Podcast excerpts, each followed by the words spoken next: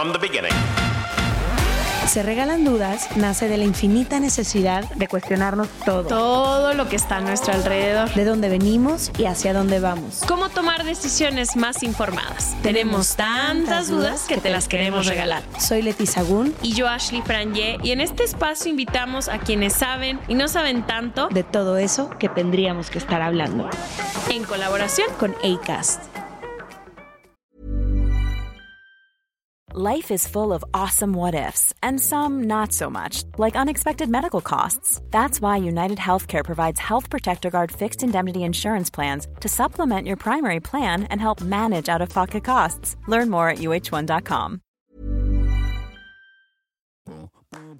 Se Regalan Dudas está cumpliendo seis años y no podemos creer lo rápido que se ha pasado el tiempo y los momentos increíbles que este proyecto nos ha permitido compartir junto a nuestra comunidad. Nos dicen mucho que cuando escuchan nuestros episodios sienten que estamos sentadas en la sala de su casa, como si fuera una plática entre amigas ahí con nosotras, y nada nos hace más felices que recibir estos mensajes. Y como nos encanta encontrar nuevas formas de conectar con ustedes para sentir que sí estamos más cerquita, queremos contarles que por el sexto aniversario estamos estrenando los nuevos audífonos Sonos Ace para grabar el podcast, que además de estar diseñados con muchísimo cuidado y atención al detalle, tienen una calidad de sonido tan buena que al escuchar los episodios de Se Regalan Dudas con ellos, tú también vas a sentir como si estuviéramos ahí sentadas junto a ti. Puedes encontrarlos en sonos.com diagonal dudas.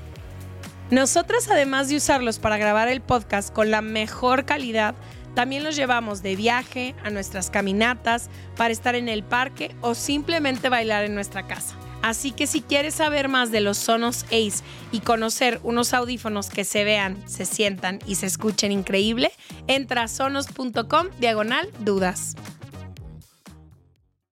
Les damos la bienvenida a otro martes de Se Regalan Dudas. Hoy estamos felices con el invitado que nos acompaña por muchas razones, pero una de ellas es que hace dos semanas estuvimos en tu tierra y no sabes cómo nos trataron.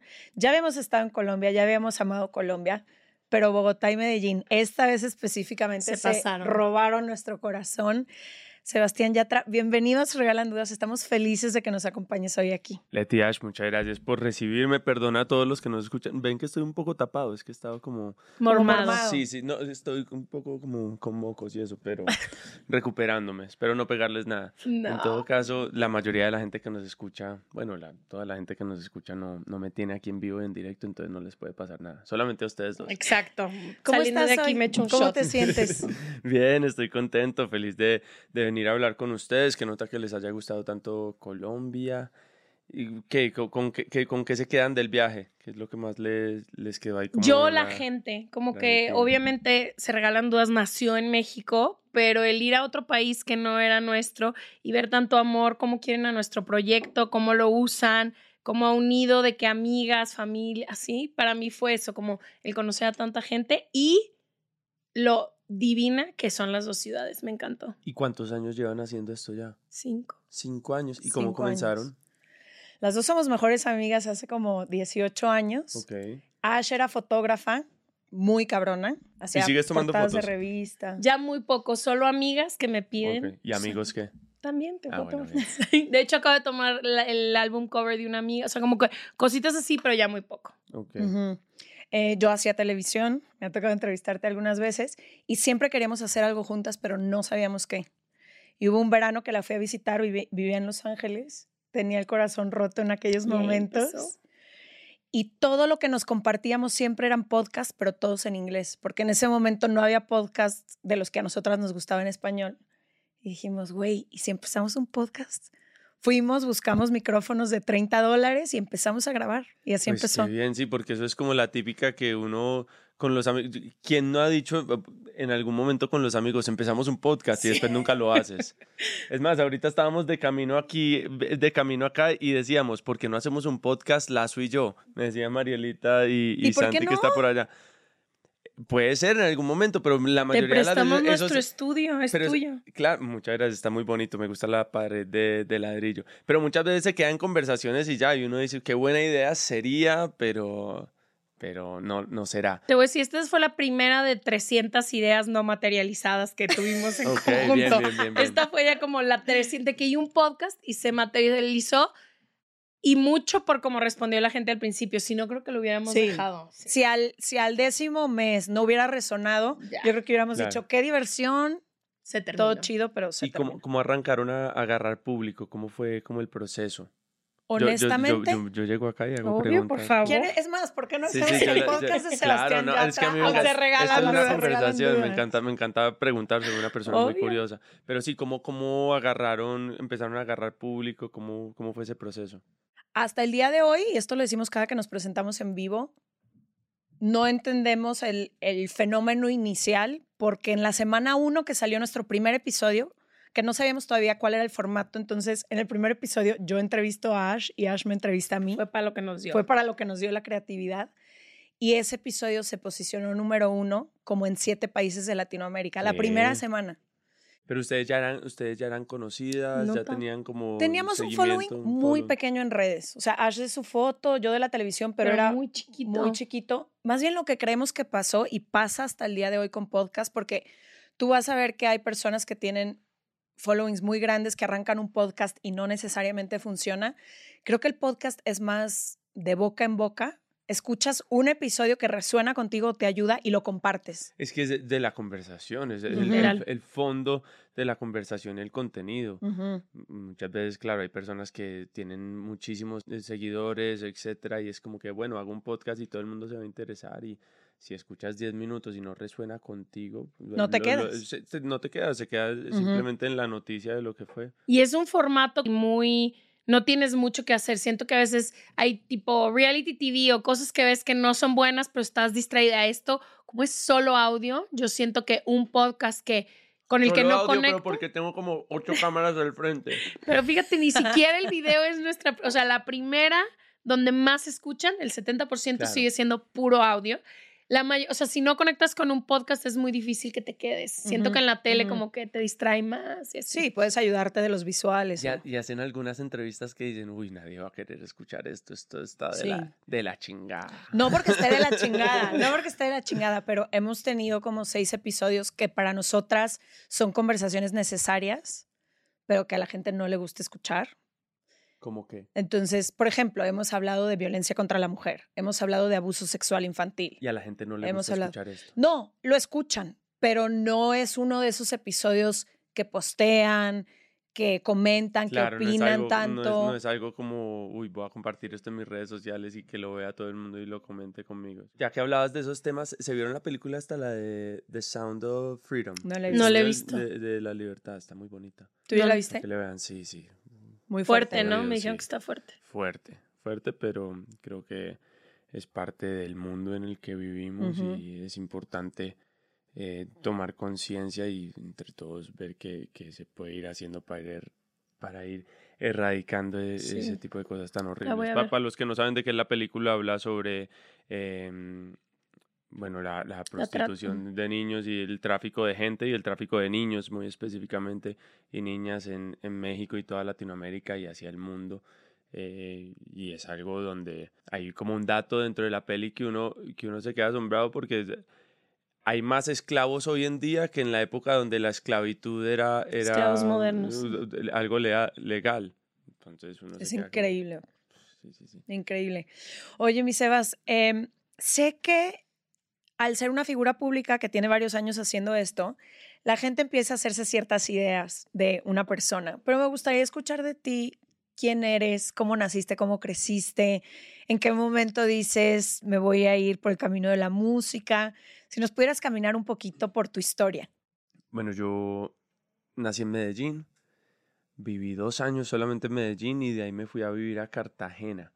¡Wow! Entonces estuve en Precioso. Cartagena, sí, Cartagena súper lindo. Nos fuimos tres años para Cartagena porque Medellín estaba mega peligroso en ese momento. Yo nací el año que mataron a, a Pablo Escobar. Entonces seguía muy, muy fuerte la cosa en Medellín. Nos fuimos a Cartagena y después de Cartagena nos queríamos ir a vivir a Bogotá. Y al colegio al que iba a entrar mi hermano, esa semana que nos íbamos a ir para allá, secuestraron a un niño de la clase en la que iba a entrar mi hermano. Entonces fue un momento donde mucha gente emigró de Colombia eh, para otros países. Nosotros nos fuimos a, Miami y ahí crecí hasta los 19. Fui a la universidad en Boston, tres meses. Ni siquiera mucho tiempo. Yo, yo ¿Qué habías elegido estudiar en Emprendimiento. Ese momento? Pero es que yo me gradué de, de, bachillerato ya sabiendo que quería ser cantante. Yo desde los 12 años ya empecé a cantar y me tomé un año sabático, apenas me gradué de, bachillerato y para empezar con la música y todo, pero igual tenía como ya, eh, ya me habían aceptado la universidad y, estaba como básicamente pago, entonces dije voy a ir a vivir esa experiencia, pero ya sabiendo que la música era lo mío y ya había comenzado, ya estaba haciendo promoción en Ecuador, en, en Venezuela, en Colombia. De hecho, cuando estuve en la universidad viajaba los fines de semana a shows de radio y ese tipo de cosas pero a los 12 fue que comencé con la música. Yo antes quería ser abogado, alguna de estas cosas como más. Me gusta mucho la justicia, pero... Mira, igual, Mira. los dos. Ah, Leti también. Claro, sí, sí. Tengo una herida de injusticia, así que quiero ir de justiciera por la vida. Exacto, sí. Entonces, realmente empecé a cantar fue porque en, en mi familia hay mucho músico. Mi papá canta súper bien, toca ¿Profesionalmente o ellos lo hacían más como hobby? Más como ah. hobby, pero sí tengo algunos primos y primas que se han dedicado también como profesionalmente. De hecho, tengo una prima que se llama Marala, que ya empezó como su carrera cuando yo era muy pequeño, cuando yo tenía 10 años y empezó a sacar canciones y estuvo en los Billboard, en, estos premios, y empezó a hacer como varias cosas y ahí yo vi como que ser cantante era algo que podías hacer, como que no era un imposible. Yo siendo un niño de 12 años eh, y empecé a cantar por una obra de teatro en el colegio. Y en esa obra de teatro, creo que fue a los 11, 12, que era High School Musical, me, metí a cantar simplemente porque había escuchado a mi primo Dani cantar en el carro el día antes las canciones y yo dije, uy, este man canta bien, a ver si yo canto igual o mejor que él. Entonces fue por competir con él. Vi que había audiciones al día siguiente en el colegio de esta obra y también todas las niñas bonitas del, del colegio estaban audicionando para la obra de teatro. Entonces yo dije, me gustó cantar, mujeres, o sea, dos pájaros de un uno más uno es dos. Y me fui para allá, audicioné y me dieron de una vez el papel principal. Yo sí siento que, y veo videos desde chiquito, siempre he sido como bastante histriónico y me gustaba pararme al frente de, de la gente y hacer show y contar chistes y siempre como un poco ahí, no sé si buscando la atención o, simplemente tenía como alguna forma, eh, que, algo que me hacía conectar con, con los demás. Y muchas veces cuando, cuando te quieres dedicar a esto del arte o al cine o a la música, lo que sea, muchas veces eso es hasta más importante que tener una, una, una buena voz, el carisma, el conectar con la gente.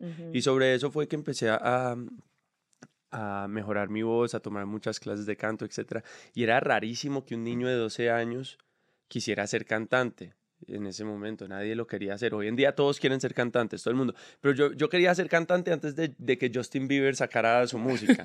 Yo vi que él subieron el video de Justin Bieber de su primera canción a, MTV, ¿no? Y yo dije, este me copió. Me ganó. Me ganó, me ganó este man. Entonces, fue, fue interesante como toda esa evolución y yo tomármelo muy en serio, pero sin tampoco hablarlo como muy públicamente con la gente, sino que siempre me quise esforzar para sacar adelante mi, mis cosas y, y, demostrar con hechos. Y de ahí me fui ganando el respeto de, del resto de mi familia, de mi papá. Mi papá no se lo tomaba muy en serio, mi mamá sí conmigo desde el principio. Y, y, pero mi papá también me apoyaba, sino que veía que era más como de pronto un capricho de un niño. Sí, que va a cumplir 20 años y ya no lo va a querer hacer. No, y es que, para la generación de nuestros papás, se cansa. Para la generación de nuestros papás, que le digas que tu profesión y a lo que tú te quieres dedicar sin ninguna garantía era ser cantante o ser fotógrafa, en esa época era impensable. No, y además si escuchabas las canciones que hacía en ese momento, yo no los juzgo. A, todos hubiesen dicho, yo si tuviese un hijo y hacía la música que yo hacía a los 14 años, yo también decía, uy, este man quiere ser no cantante. No le vi bien. ¿Cómo le digo que no? Sin herir sus sentimientos. Pero es bonito, eso es parte de la evolución cualquier deportista profesional, cualquier fotógrafo, cualquier actor, actriz, cualquier médico, abogado, a lo que sea que te, que te quieras dedicar, no naces aprendido, naces con cierta de pronto aptitud o, inclinación hacia algo y ciertos talentos que se puedan ver, pero eh, todo lo que hay que construir está todavía ahí. Está, es como que tienes el lote, ya te dieron el lote, pero tú tienes que ir a conseguir los materiales y construir el edificio. Y creo que a veces como que te desanimas a lo mejor de una edad más chica porque dices, hay gente que le sale natural y todo perfecto, pero también hay muchísimos que hemos construido carreras de las que aprendimos yo no sabía hacer esto, Leti lo sabía hacer porque nació con un micrófono en la mano casi, casi, pero yo nunca, y vas aprendiendo si le echas disciplina, esfuerzo, o sea, sí puedes aprender un arte 100%. Claro que sí, y, y que nota que hayan hecho esto porque seguro tú le sumas muchísimas cosas a Leti en este podcast que ella, aunque haya crecido con un micrófono en la mano y si nos hemos visto un montón de veces en las alfombras rojas de todos los eventos importantes, está Leti entrevistándome. Pero, pero ya el, juego entre ustedes dos y la honestidad de la, de la plática, como dicen aquí en México, de la charla, es lo que hace que, que la gente conecte. Entonces, eh, también en, en esto también me he dado cuenta que el trabajo en equipo y, y, saber que no te las sabes todas y nunca te las vas a saber, todas, pero que sí puedes encontrar gente que sabe más que tú en cada aspecto y se puede armar un buen equipo. Eh, ha sido una de las lecciones importantes y de lo que me ha ayudado a construir una carrera hasta ahora. Es que quiero preguntarte, que decías que te fuiste a estudiar tres meses y no sé cómo termina esa historia, supongo por lo que luego sé de ti, pero muchas de las personas que nos escriben nos mandan audios que contestamos todos los jueves y muchísimas de las preguntas es, estudié algo que ya no me gusta o estoy estudiando tal cosa porque mi familia mm, quiere que estudie tal cosa, pero ¿qué pasa o en qué momento tú estás en algo y te das cuenta por aquí no es? Y cómo redireccionas y dices, bueno, cueste lo que cueste, me voy a ir por este otro camino que quizá me llena más o me llama el corazón o... Sí, pues eh, creo que es como una bomba de tiempo y si estás escuchándonos y estás estudiando algo que no te gusta y estás en el quinto semestre, no creas que por decir, bueno, igual lo voy a hacer aunque lo odies, no creas que en el octavo semestre ya te va a gustar, simplemente vas a querer salir corriendo, pero más adelante, entonces a veces es mejor frenar las cosas ya en su momento, saber que te vas a estrellar, pero que en esa estrellada vas a aprender un montón y que va a ser una oportunidad también, porque como que te liberas un poco de esa, de esa carga y ese peso de ser lo que quieren los demás que tú seas, pero ni tus papás van a estar contigo toda la vida, ni tus hermanos, ni tu novio, ni tu novia, la única persona que está contigo las 24 horas al día, 7 días a la semana y a la que te tienes que aguantar sí o sí. Chutar a fuerza. Es a ti mismo, entonces intenta hacer cosas que te gustan y que te hagan sentir bien y ya si le gustan a la otra gente, pues mejor, es como un valor agregado. ¿Cómo le has hecho con todo al ser tan público que hay tanto rechazo? O sea, me imagino que de los 12 años que empiezas hasta el día de hoy que has tenido una carrera, te han dicho millones de nos. Es por aquí no, el no, ¿cómo le has hecho para lidiar? y que esos nos no te frenen completamente y sobre todo que no te creen como este miedo de seguir queriendo intentar un millón de cosas para reinventarte? Creo que el sí más importante ya lo tenía, que era el sí propio, como esa cosa dentro de mí, esa lucecita de que, que es como una llama, una vela, puede o quemar muy grande o ser chiquitica, pero ahí estaba, siempre ese sí mío y siempre tenía una relación muy bonita con Dios, entonces eso me daba algo de lo cual agarrarme y, y hasta en los momentos donde menos esperanza había, eh, sí había fe y es como rendirme y entregarme a esto, sea lo que sea, pero sabiendo que así me caiga, donde vaya a caer, va a ser donde, donde tengo que, que llegar. Entonces, nunca sentí que queriéndome dedicar a lo que me decía esa llamita por dentro, ese sí, me fuese a llevar a, a un lugar inoportuno o malo. No sabía dónde me podía llevar, pero sí sí sabía que a algún lado me, me, me, iba a llegar y yo, yo tenía que ir, era como descubriendo ese camino poco a poco. Pero sí, ese, ese instinto y ese sí propio que, que, también lo vas creciendo. O también puedes apagar esa llama si escuchas demasiado a la gente o si le das tu energía a, a otras personas o, o, entras a vivir no tu vida, sino que la, la de los demás.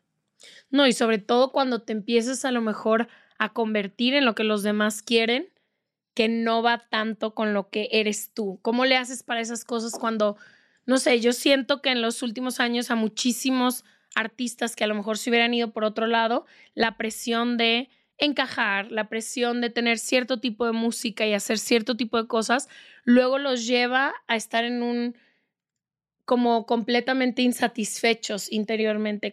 O sea, un camino más inauténtico, ¿no? Como Sí. tener que hacer, no sé. Claro. No, pues creo que yo como todos no soy infalible. He tenido definitivamente, si vos decís que mi carrera es un- un- una línea recta, he tenido muchos momentos donde me voy un poco más a la izquierda, un poco más a la derecha. Y, y es más como reaccionar a tiempo, decir, uy, parce, no, no, Para no, me no estoy yendo mucho.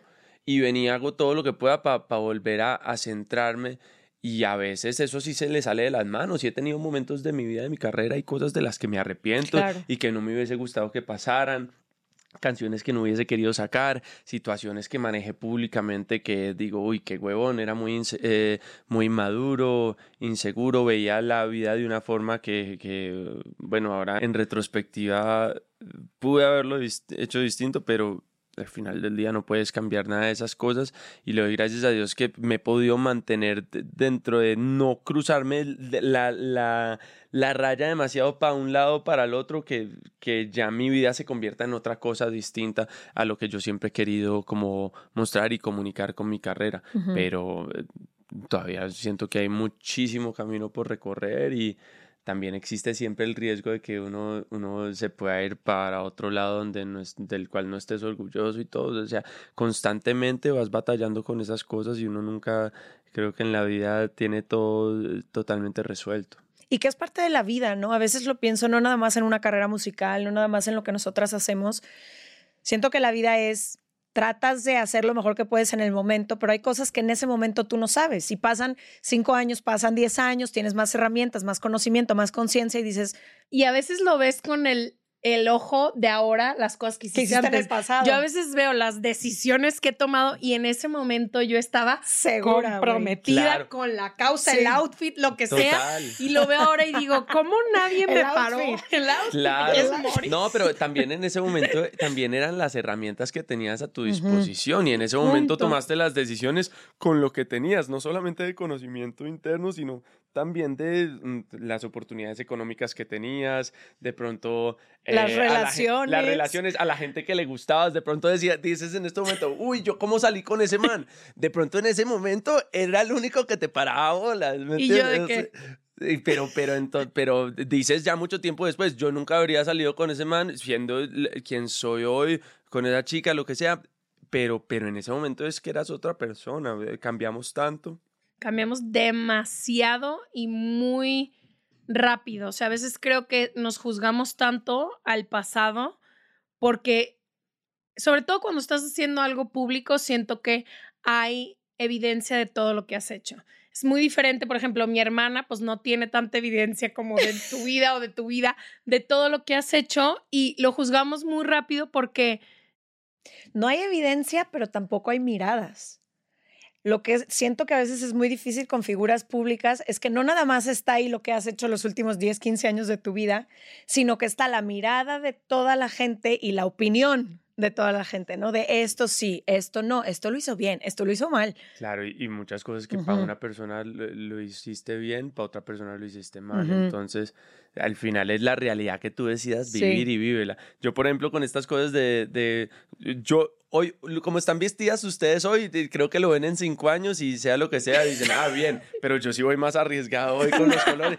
Y ya, yo, yo puedo ver esta entrevista en cinco años o no y decir, uy, me encanta cómo iba vestido o qué hacía con esos o qué colores retro. puestos". Sí, no, sí, sí. Muy bien.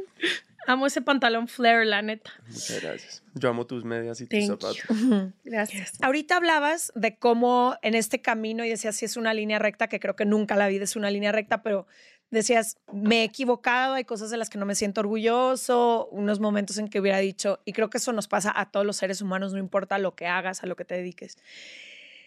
¿Qué has aprendido en esos años de esos, y voy a poner entre comillas, errores, de esos momentos que ahora ya tratas de integrar a tu vida de- o vivir tu vida de una forma distinta? O sea, ¿qué no sabía el Sebastián que empezó a... lo- ¿En qué edad lanzaste tu primera canción? En el 2013 Tenías... tenía, Hace 10 años. pues sí, 19 años. 19, estoy a punto de cumplir 29 la semana entrante. Es un buen año. Estoy a punto de 29. cumplir 10 años de carrera. Qué locura. ¿no? Wow, un chorro. Un chorrísimo. ¿Qué cosa no sabía ese Sebastián de sus 19 años que estos 10 años te han regalado? Que dices, ok, esto ya me gusta más hacerlo así, me gusta vivir así. Creo ¿Y qué que extrañas, perdón? ¿Y qué extrañas de ese Sebastián de 19 años? extraño la, la cantidad de energía que uno tiene a los 19 años.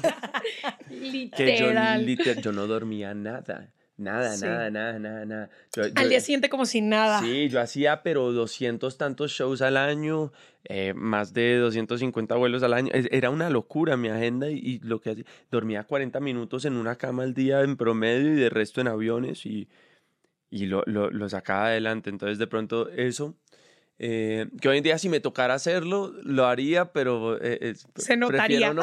Pre- sí, y prefiero que se, lo, lo notaría más.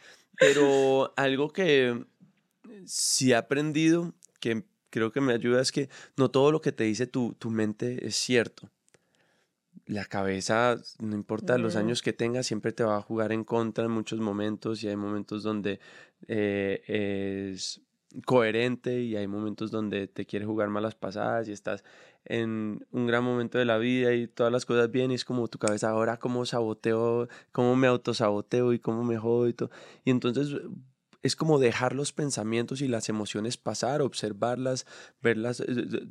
Es que no hay que juzgar nada de lo que te va pasando, sino que ir entendiendo que, que la vida va, va fluctuando y que va a haber momentos donde estás muy bien y va a haber momentos donde estás eh, más triste, etcétera. Y no importa cuál sea tu situación hacia afuera, eso siempre va a pasar.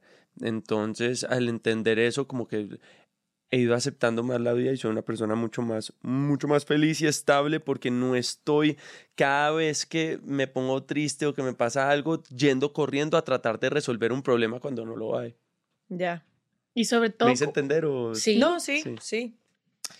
quería preguntarte, sé que abiertamente has hablado varias veces sobre terapia, ¿no? Y sobre la salud mental. Es algo que las dos hemos promovido muchísimo, pero también personalmente a mí me explicó quién era eh, mis adentros, mi historia, la terapia y me ha llevado a lugares que me han dado ese tipo de herramientas, el saber que lo que tu mente te dice no siempre es verdad, que te puedes esperar con una emoción y luego pasa. ¿Cómo fue que decidiste ir a terapia y qué ha sido como una de las herramientas que más te ha servido para tu vida?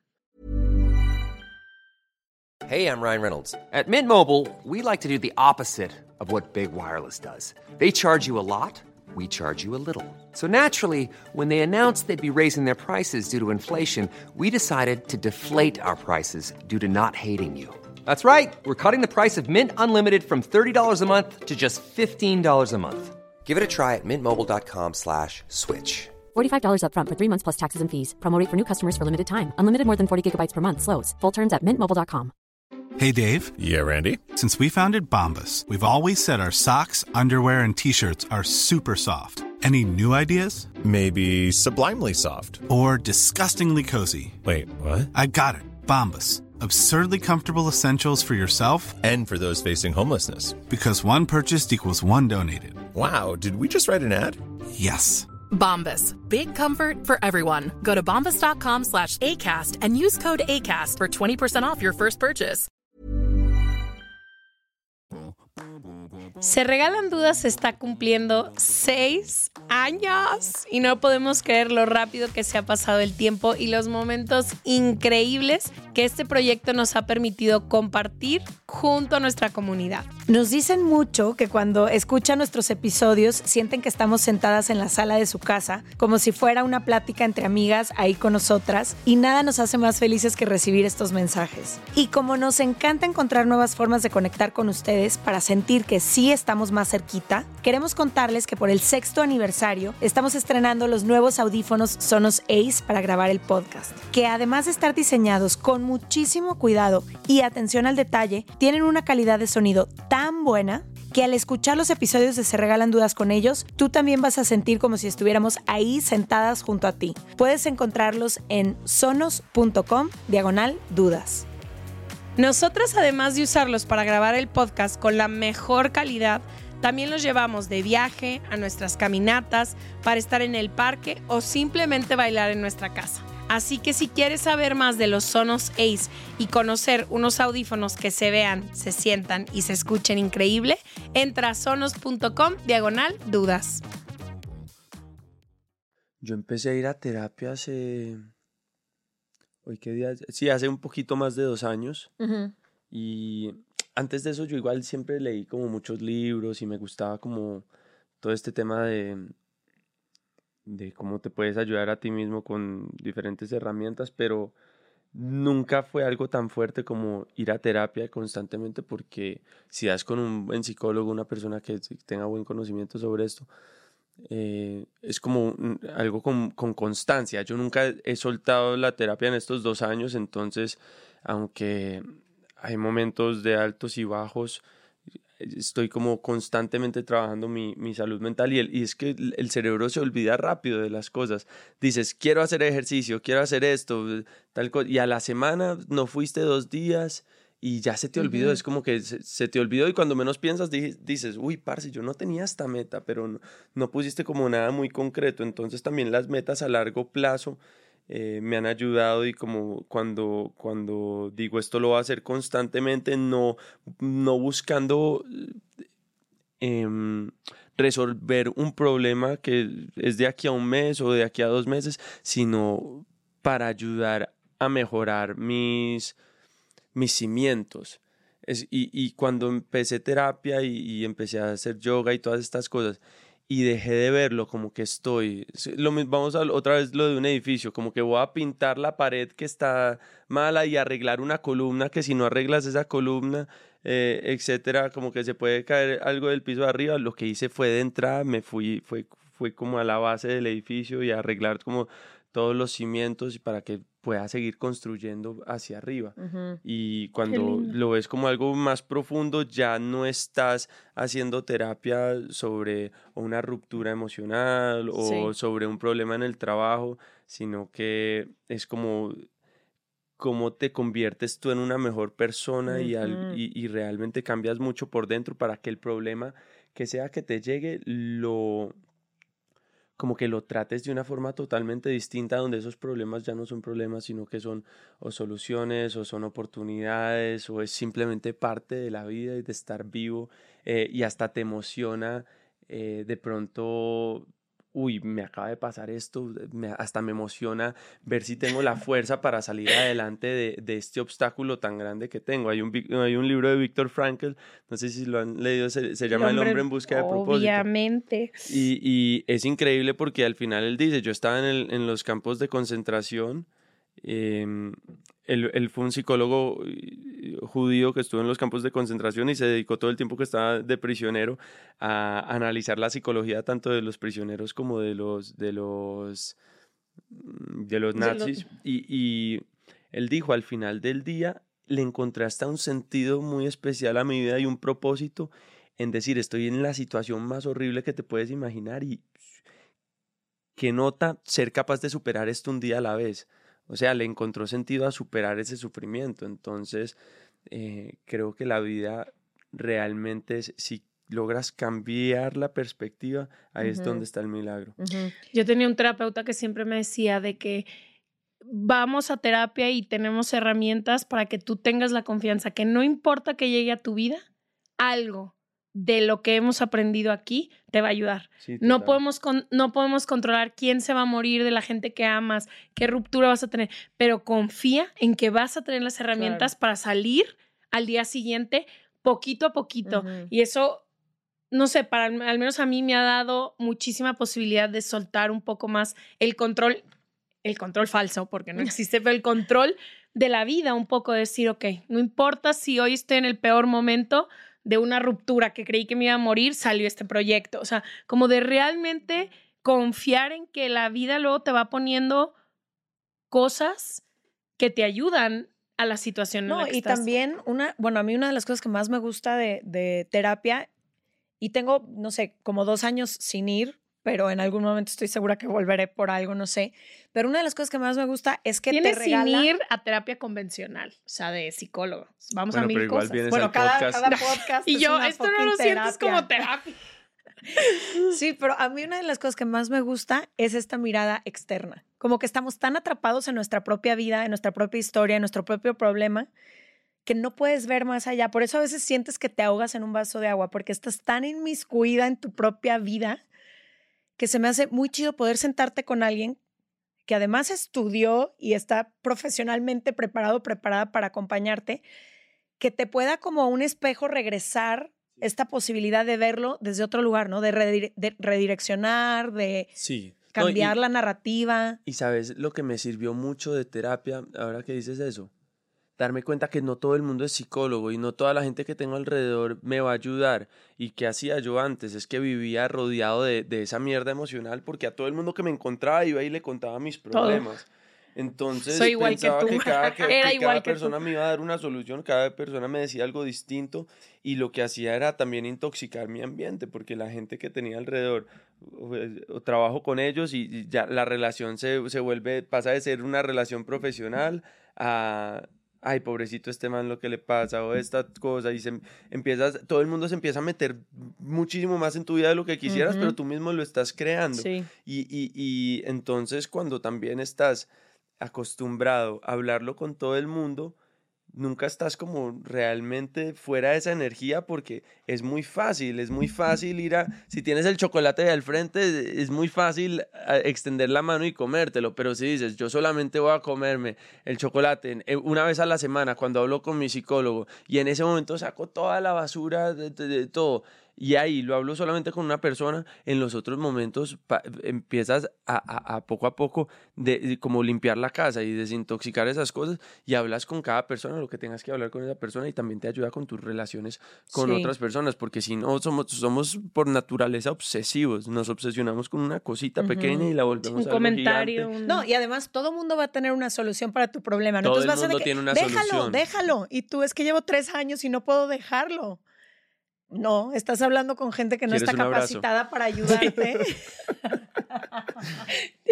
Te agarramos tu mano Gracias, aquí. Yo Gracias. estoy lejos, pero bueno. Estírense, exacto. Eh, oye, Sebas, otra cosa que quiero preguntarles, igual a los dos o, Estoy lista. Leticia. Creo que otra de las cosas lindas de ir creciendo es que también aprendemos a ver las relaciones cercanas que ahorita mencionabas desde otro lugar, ¿no? A los 18 no lo piensas tanto, te rodeas de quien te rodeas, de con quien te diviertes, de... y empieza a pasar el tiempo y por lo menos a mí, no sé si soy solo yo, empiezo a ser como más selectiva, ¿no? De mi tiempo, de las personas con las que me comparto, de lo que aportan o no a mi vida y empiezo a darme cuenta también el impacto tan fuerte que tienen las personas más cercanas a mí.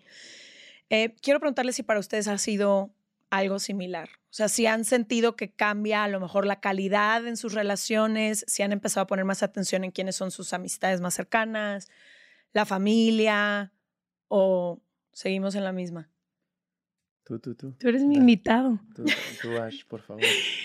Yo ahorita me encuentro en un momento muy particular de observación de mis amistades y la gente que me rodea, porque O sea, si eres amigo de Ash, amiga de Ash, cuidado que están ahí. Cuídate. Ponte pilas estos ponte las meses, pilas güey. estos meses, No. no. la vayas a cagar. porque yo me di cuenta en terapia que vivo muchísimo de mi vida y de todo con demasiada gente todo el tiempo, empezando por quiénes opinan de mi vida, quién es todo, y que había dejado de tener tiempo chido y de calidad conmigo misma. Entonces, ahorita me he vuelto todavía más selectiva porque antes era tiempo de trabajo, tiempo de Amigos. amigos. Y ahora estoy queriendo crear como un tercer tiempo en mi vida que es tiempo de hacer cosas sola que a mí me gusten mucho.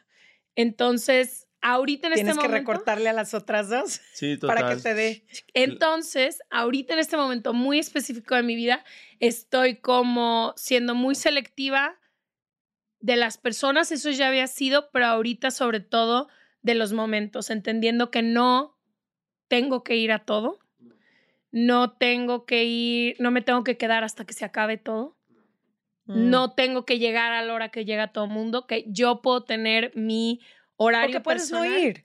O que puedo no ir. Exacto. Nadie Exacto. se da. Y no tienes que dar una excusa a todo. Eh, A mí me ha pasado últimamente que me, me dice alguien como, oye, vas a ir a tal lugar, ¿quieres venir aquí? Y mi reacción es, no. Y normalmente antes sería, no, pues es que, ¿sabes qué? Es que creo que más tarde voy a tener esto y no me estoy sintiendo muy bien, y, pero, pero yo igual me encantaría ir, tal co-". No, no quiero ir y ya. Eso es muy de los latinos, ¿eh? Bailar alrededor Claro. del no. Enton- Sí, exacto, bailar alrededor del no y yo Sí. no bailo tan bien. Entonces, no, pero ¿sabes qué pasa también? Que, que sí, hay como esos tres tiempos. Es como el tiempo que tienes para tu trabajo, tu meta, tu profesión, lo que quieras, el tiempo para socializar, amigos, el tiempo para mm, eh, tu pareja, el amor, como tu familia, eh, y el tiempo también para otras metas que tengas. Y yo, por ejemplo, ahorita eh, me estoy poniendo la meta de que el año entrante quiero hacer una maratón y quiero, estoy haciendo un curso de, ah, qué cool, estoy haciendo un curso de meditación que es como que toma, me requiere tiempo, entonces, y estoy leyendo muchísimo, me encanta la lectura, entonces son muchas cosas que me gustan a mí que no me dejan tanto tiempo para estar socializando. Entonces es como, bueno, yo elijo esto en este momento, el poco tiempo que tengo para estar socializando. Yo, yo, yo no soy una persona de muchos amigos, eh, pero los pocos amigos que tengo, sí es como elegirlos bien y que sean gente que, que quiera, que me sume, que estemos en la misma página y, y tampoco es ya llevo una vida donde me, so- soy una persona muy sociable, estoy todo el día como Sí. en cosas de, de trabajo, eh, mis, mis eventos me llevan a socializar mucho, pero yo no soy una persona que hace muchísimos planes con amigos. Ah, Hoy en día, si salgo con gente es porque realmente m- tengo ganas de verme con esa persona, me cae muy bien y, y ya. Sí, conectas con ellos. Sí, y conecto y no conecto ni por interés, ni por que me conviene. o sea, ya tengo suficientes cosas todo el día de, de trabajo y todas que me convienen para mí. Y todas para requieren mi mucho proyecto de que ti. requiere mucho de mí. Ujú. Si mi vida social también es como buscando una conveniencia de que algo que me sume, es como voy a estar metido en todo eso y cuánto más le puede uno pedir a la vida. Yo lo hablaba con mis papás en estos días. Yo soy un man que tiene 28 años, tengo la casa que quiero, el carro que quiero, tengo mi- a mi familia le va bien, eh, no tengo deudas, ya, me veo muy bien con la música, hago lo que me gusta. Que pedirle más a la vida es, es ser como goloso. Es- exacto, es como ser también. Entonces ahora es más Agradecer. también. agradecer y ver cómo puedo devolverle algo a, a la sociedad, al mundo, seguir con ganas de, de seguir creciendo y viviendo muchas otras cosas, pero sin pensar que eso es como mi meta principal de la vida o lo que me va a llenar o, o mi aspiración o mi, mi- mi- lo que más quiero. Oigan, y en el No, amor. tú no Ah, contestaste. em, no, yo dije al principio que para mí me, me he vuelto mucho más selectiva, más de calidad. Y yo me conoces, yo soy una persona muy extrovertida. A mí sí me alimenta mucho estar compartiendo con personas, hablar, las conversaciones. A diferencia de Ash, Ash se alimenta en la soledad y yo al revés, yo me alimento mucho de la interacción social. Pero aún así, ya cuando solo tengo ciertos momentos, tú sabes que busco a las mismas seis personas. Literal. Cuando ya se trata de quien yo elijo, es que tenemos muy Ah, buenos son amigos. seis, son seis. No, Bueno, pues no más o seis, menos. Son seis, que viven siete. en la misma ciudad. Es que las dos vivimos en Los Ángeles. Que vivan en Los Ángeles son seis o menos. Pero lo otro que les iba a preguntar es, de la misma manera que han cambiado sus relaciones más cercanas, ¿de qué manera ha cambiado lo que buscan ahora en una relación amorosa o en una relación de pareja? Si es que ha cambiado. Hmm. Yo creo que uno, sí, yo en este momento en una relación de pareja buscas por supuesto que haya amor. Siempre. Eso, eso es importantísimo, es lo primordial, que te guste la persona, que haya química, Ujú. que sexualmente sea brutal, ¿me entiendes? Pero no es, no es, no solo importa eso. Cuando uno es más pequeño, eso es lo único que te importa, la Sí. química y el sentimiento así de me quiero morir, etcétera. Pero te das cuenta cuando vas creciendo que ninguna relación se, Sostiene. se sostiene solamente con eso. Ujú. Entonces, eh, creo que es muy importante. Mi última canción se llama Energía Bacana, pero es esa energía bacana que, que te da esa persona, eh, que, que sean gente que te dé luz, que te lleve para arriba, que saque lo mejor de ti y un sentimiento de paz, una relación al final debe ser, si si uno busca las relaciones para tener estabilidad, la relación te debería dar estabilidad, no debería ser lo que más te desestabiliza. Porque hay mucha gente que dice, no, es que yo estoy estable porque llevo tres años de relación, pero parce, vos ves a la persona y está todo el día metida dentro de su cabeza, solamente estás bien cuando estás bien con esa persona y cuando estás ahí en vivo y en directo con esa persona, entonces ahí no, es- eso, es, eso son relaciones que carecen, yo creo que de un poco de lo que es la palabra realmente amor, de lo que debería significar que amar es, es como es- ese punto alto de la conciencia donde estás vibrando alto y donde el dar es más importante y donde hay espacio para todo y hay espacio para sentirte libre y hay cariño y hay respeto y hay amistad. em, Qué bonito e importante eso, ¿no? La amistad en una pareja. Total, es súper importante la amistad. Y el- como el comaderismo, la complicidad. Sí, o porque sea, al final te, pues, te terminas, yo lo veo en mis papás, te terminas volviendo más que ¿Están juntos amantes. tus papás? Sí, sí, pero más que amantes los veo como compañeros. Yo también. Amigos, ¿verdad? Porque es que cuánto tiempo te puede durar esta vaina de ser... Sí, la euforia de tú y yo. Sí, 100%. Sí, No, y el amor cambia. Claro, y seguro en todas esas relaciones y largas también hay momentos de eso, pero cuando te das cuenta que la relación no tiene que ser solamente eso, también te liberas, porque hay momentos de, de, de, de mucha pasión y de fuego y de locura, Ujú. pero no tienen que ser todo el tiempo así. También vivir todo el tiempo así es un poco Sí, fuerte. sí. ¿Tú? A mí lo más fuerte, o sea, lo que más siento que ha cambiado radicalmente en estos 10 años o 15 años es que antes yo siempre buscaba en la otra persona la solución y la felicidad de Ay, mi sí, vida. tienes O razón. sea, tú ven y tú hazte cargo de todo. Tú hazme feliz, tú acompáñame, tú complétame, tú Sí, préndeme yo tú. me dejo de cuidar, el, eh, eh, dejo de hacer ejercicio, dejo de hacer todas estas cosas porque ya tú me vas a dar todo eso. Y eso nos pasa mucho a los hombres. Nosotros Sí. nos ennoviamos y paramos de trabajar en nosotros mismos. Pensamos que, que la chica con la que estamos, la persona con la que estamos, nos va a dar todo eso y ya no, no sientes que tienes que hacer tanto ejercicio, Ujú. cuidarte, llevar una vida saludable. Y, 100%.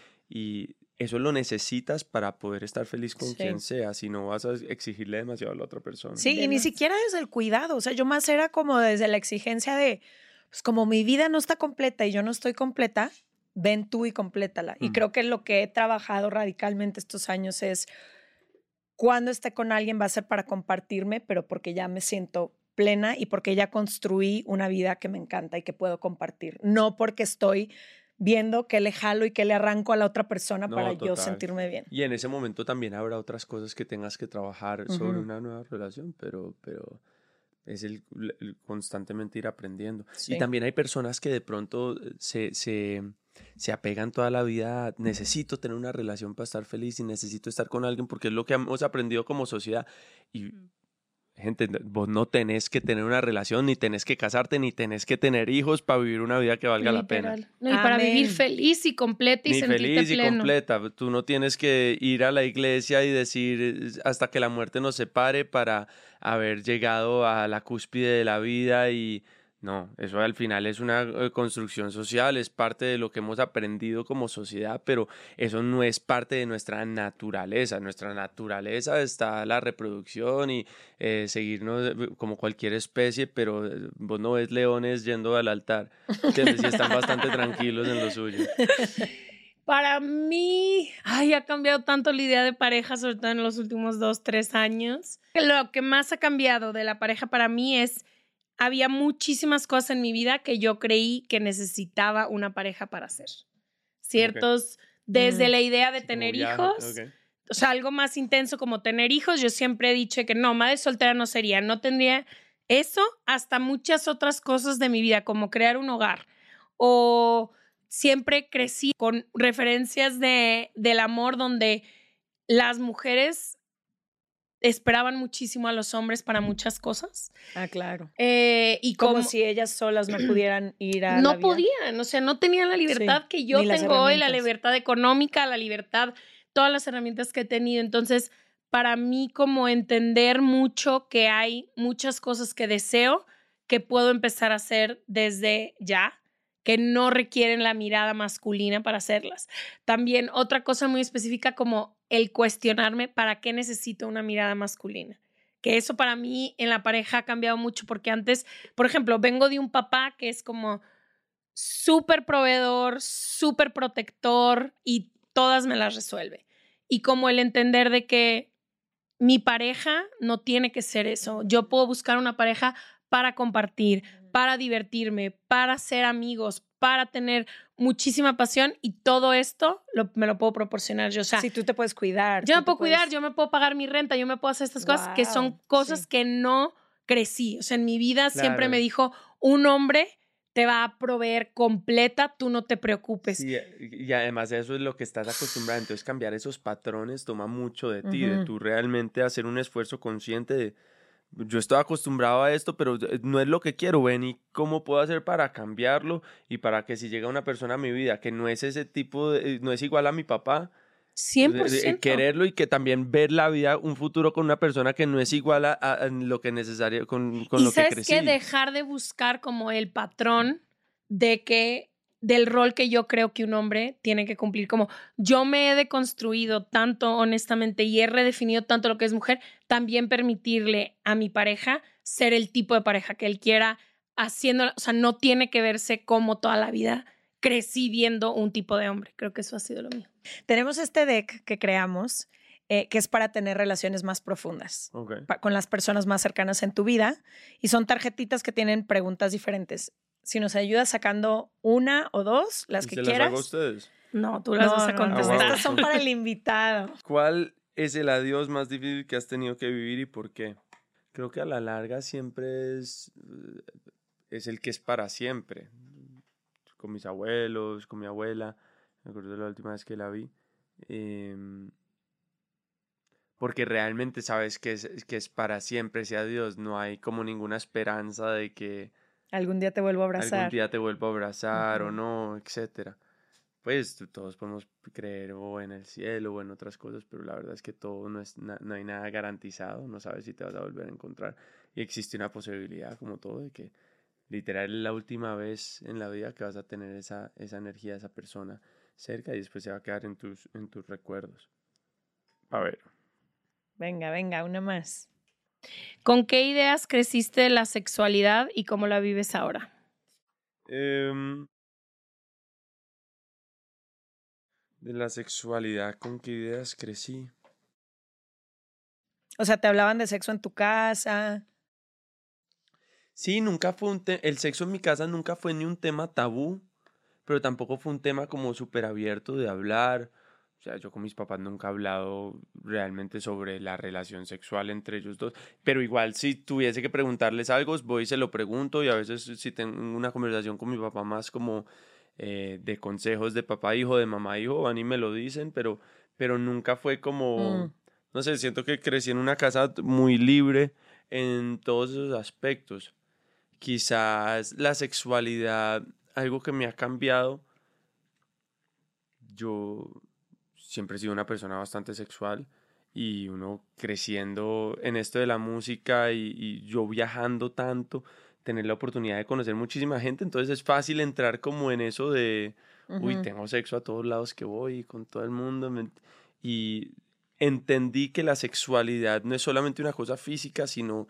Eh, de energía. Astral, es como espiritual muy grande y, y que esos placeres momentáneos también tienen un bajo muy grande si no lo manejas bien. Entonces, eh, a lo largo de los años he ido cuidando más mi, mi, energía sexual y, y, entendiendo que es un arma de doble filo el sexo y que también puede convertirse en una adicción si no, lo, si no eres consciente de ello. Entonces, creo que he tenido como más, a lo largo de la vida va agarrando uno eh, como más responsabilidad. Más conciencia. Más conciencia. A ver, la última. ¿Quién es tu mejor amigo o amiga y qué es lo que más te gusta de él o ella? Se podría decir que mi mejor amigo em, se llama Jay, Jesús. Eh, de hecho, ahorita acaba de sacar su primera canción. Promuévela, por favor. Se llama Me Gustan Todas.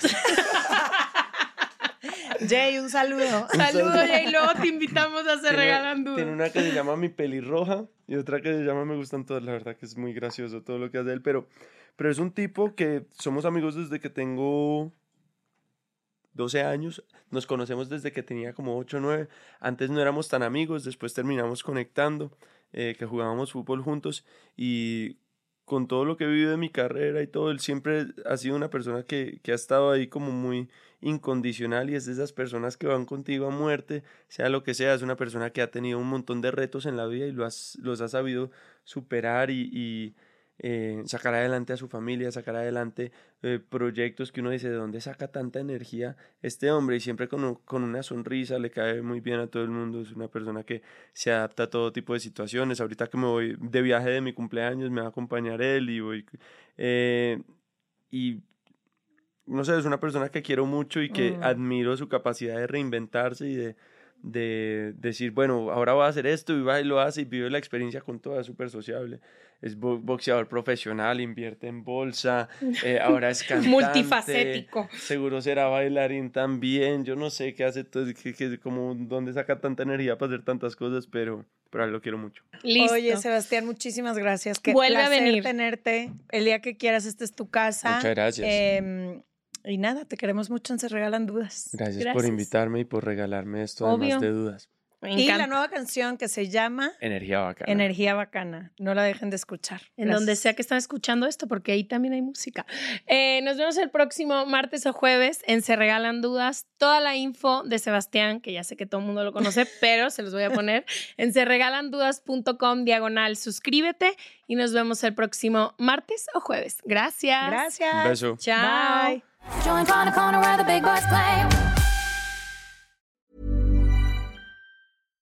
This message comes from BOF sponsor eBay.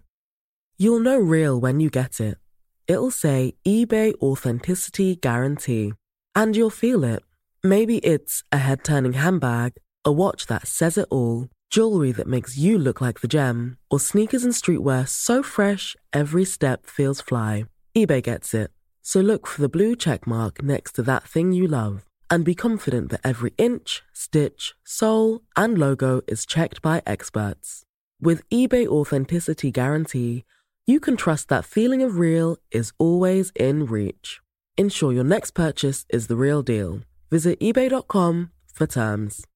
Hi, this is Paige from Giggly Squad, and I want to talk to you about Splash Refresher and my water intake. Okay, so you guys obviously know that I'm a hydrated girly, but sometimes when you drink that much water, it starts to just taste bland, and you're just like, I need something to spice it up. That's why I love Splash Refresher. It has zero sugar, zero calories, and it's a splash of sweetness. And they come in five different flavors. They're so good. Wild berry, acai grape, pineapple mango, lemon, and mandarin orange. My favorite is the wild berry because I just I just love a berry. So if you're like me and you're drinking water all day, then try Splash Refresher. It's going to absolutely change your water game and it's good for you.